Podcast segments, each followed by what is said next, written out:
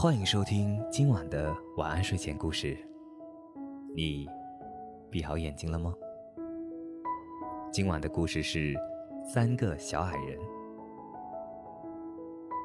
从前有一个心地善良的小女孩，她与继母和继母的丑女儿生活在一起。寒冷的冬天来了，继母让小女孩去森林里采草莓。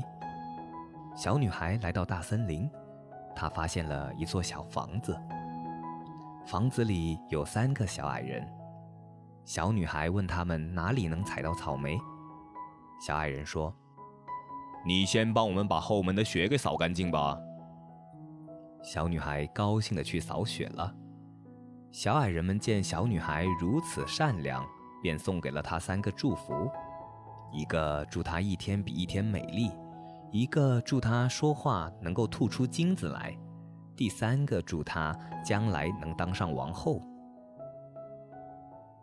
小女孩刚扫完雪，雪下面就露出了一大片红红的草莓，她高兴极了，采了满满一篮，然后跟三个小矮人道了谢，就回家去了。从那以后，小女孩每讲一句话就会吐出金子来。继母的女儿妒忌的要命，于是她也来到了大森林，找到了那座小房子。可是她不愿意帮小矮人扫雪，小矮人非常生气，一个诅咒她越长越难看，一个诅咒她每说一句话就吐出一只癞蛤蟆，第三个诅咒她以后不得好死。丑女回到家。果真每一句话，嘴里就跳出一只癞蛤蟆。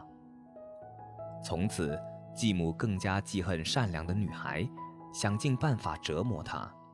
一天，继母给了女孩一把斧子，让她到冰封的河面上凿个窟窿洗衣服。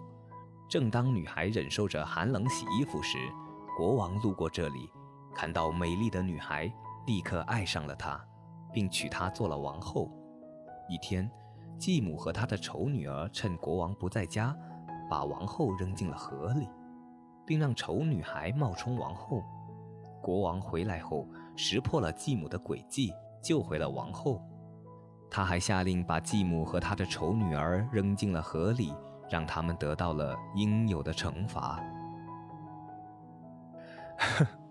这个故事写的有些草率啊，嗯。